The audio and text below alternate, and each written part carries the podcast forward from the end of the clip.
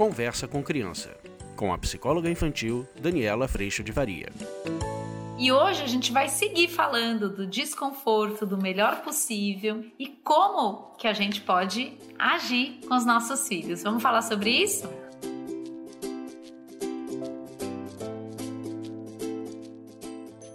Você pode também se inscrever lá na página do Instagram. Além disso, você pode fazer download do aplicativo e seguir o podcast nas plataformas de música. Tem muita coisa em todos esses lugares e a ideia é que a gente fique cada vez mais próximos. E eu fico muito feliz com isso. Há ainda a possibilidade de vir para o curso online, educaçãoinfantilonline.com, onde a gente realmente tem um espaço de muito aprofundamento de tudo isso que a gente fala por aqui e de um acompanhamento em grupo grupo, mas das situações que você passa aí na sua casa. O acolhimento nesse processo do curso é extraordinário e a gente realmente se torna uma grande família. Então, se quiser vir fazer parte, acesse educaçãoinfantilonline.com e todo o pessoal do suporte vai te esclarecer as dúvidas, te explicar um pouquinho mais como funciona. E eu tô te esperando, vou amar ter você comigo.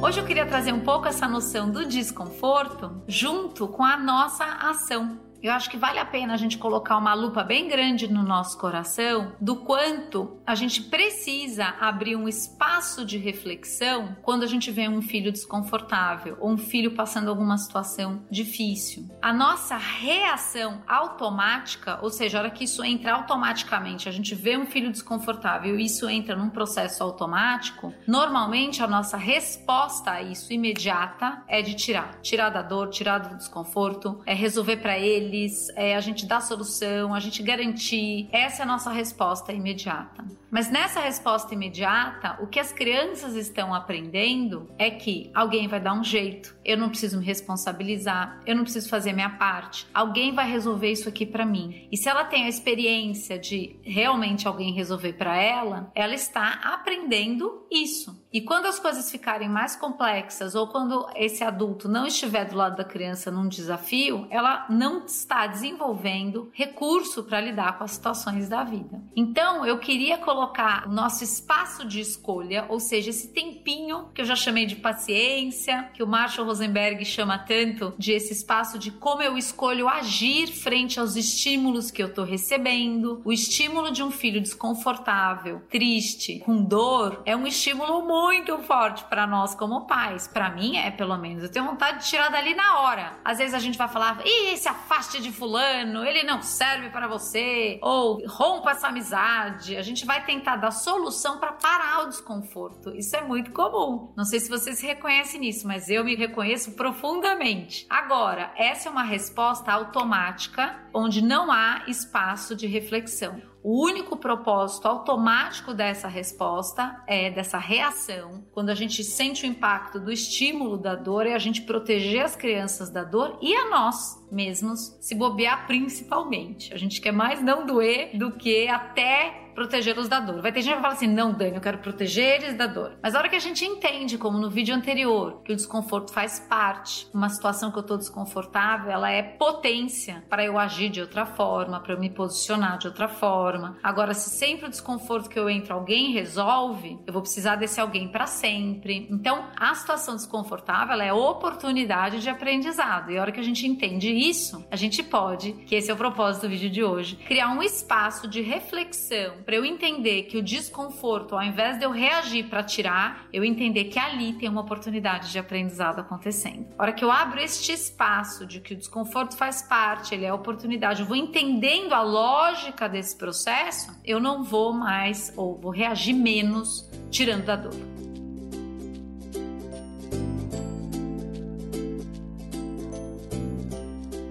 É hora que a gente pode sempre sempre qual é a boa atitude, qual é a boa resposta frente a este estímulo. Acolhimento, eu sinto muito, isso está difícil mesmo. Eu também vivo isso hoje. Você também vive situações difíceis em relacionamento, com comunicação, com frustração, com querer algo que ainda não é possível, com querer fazer de um jeito que você ainda não consegue. Eu também. Então, a hora que eu digo, eu sinto muito, eu também passo por isso, não é que eu vou contar a história inteira, não, mas eu passo por isso, por isso que eu te entendo. Eu também sou falho, eu também vivo essas situações, por isso eu posso olhar para você com compaixão, com respeito, com paciência, com amor, com disponibilidade e não com cobrança. Você não deveria, você já devia, você tinha que já ter conseguido, que é quando a gente está na expectativa e na exigência. E é um dos recursos que a gente usa, inclusive, para evitar que a gente doa. Então, o que eu quero te convidar nesse vídeo é para a gente abrir este espaço, que é um espaço muito importante, muito importante, de reflexão, de hora que eu entendo o propósito do desconforto, hora que eu entendo que ele faz parte de algo muito maior e algo que tem um bem-estar, um bem maior, o que acontece é que eu eu começo a olhar para esse desconforto de um outro jeito. Aí a minha resposta pode ser acolhimento, eu sinto muito, eu também passo por isso, e espaço de reflexão. Numa próxima vez, o que é que você pode fazer diferente? O que, que você aprendeu que te deixa tão desconfortável? O que você aprendeu que você precisa com essa situação que você acabou de viver? Isso tudo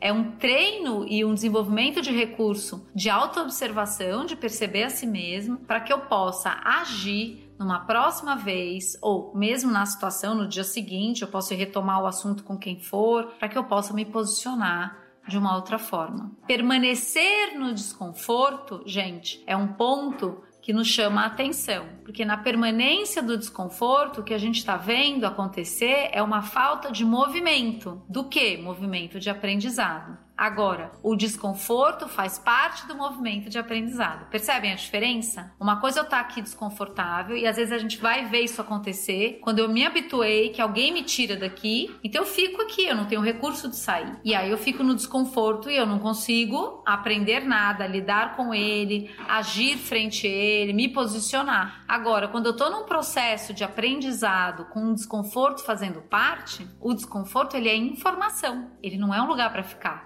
mas ele é um lugar que me informa do que não gosto, do que tá difícil, do que preciso, de como agir, de como os outros agiram comigo, quais são as minhas necessidades, quais foram as minhas posturas, se foi um desconforto que é decorrente de uma postura minha que não gostei, há sempre o espaço de perdão. Então o desconforto ele traz uma informação, uma quase uma bússola riquíssima para nossa caminhada.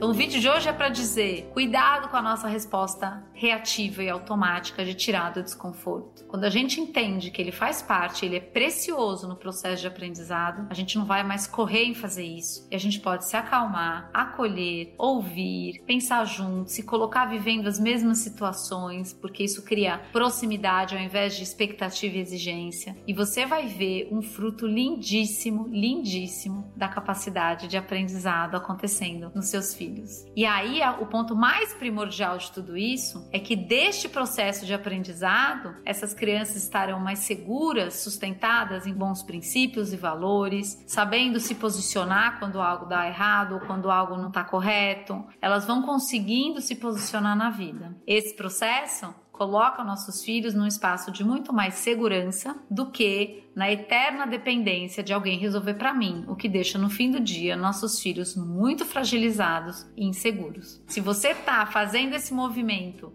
de tirar do desconforto reativo, presta atenção primeiro nos seus disparadores, a sua vontade de tirar da dor. Entenda e avalie onde é que a dor está na tua vida. Isso é muito importante para que a gente perceba que, como somos falhos, doemos, sentimos e vivemos tudo isso, nossos filhos também vivem. E o grande ponto dessa caminhada é a gente não estar tá só pelo caminho. Eu acredito que a gente tem uma grande companhia nessa relação íntima com Deus também, que é uma grande sustentação nesse supra sentido, mas nas nossas relações, esse acolhimento, esse acompanhamento, esse você não está só, eu também me sinto assim, são fundamentais para que o um novo movimento, a nova postura possa surgir nesse espaço de aprendizado. É potência de voar, de bater asa e a gente tendo a alegria de acompanhar nossos filhos no voo. Até que autônomos, independentes, com bons valores, uma boa relação consigo mesmos, com o outro, com bons princípios, eles podem voar cada vez mais longe mas sempre tendo o nosso colo, o nosso acolhimento e a sustentação de toda essa caminhada que a gente fez junto. Até emociona, né? Pensar que vão voar sozinhos, né? Eu não consegui falar a palavra. Vão voar sozinhos? Não, sozinhos jamais, porque eu acredito que Deus está andando junto com eles. Mas eles vão estar tá em muitas situações sustentados em todo esse treino que a gente proporcionou nessa infância e adolescência. Que a gente possa ser um bom treino de acolhimento, mas de convite ao movimento, de saída do desconforto que tem tanto aprendizado.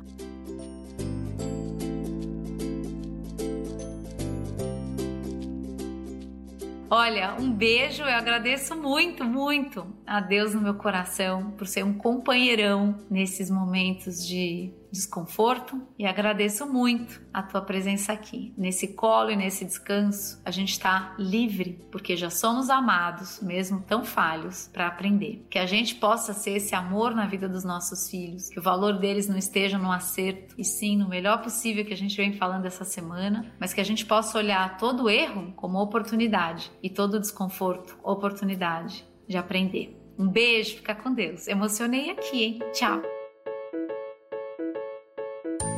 Você acabou de ouvir Conversa com Criança, com a psicóloga infantil Daniela Freixo de Faria. Mande seu e-mail para conversa@danielafaria.com.br.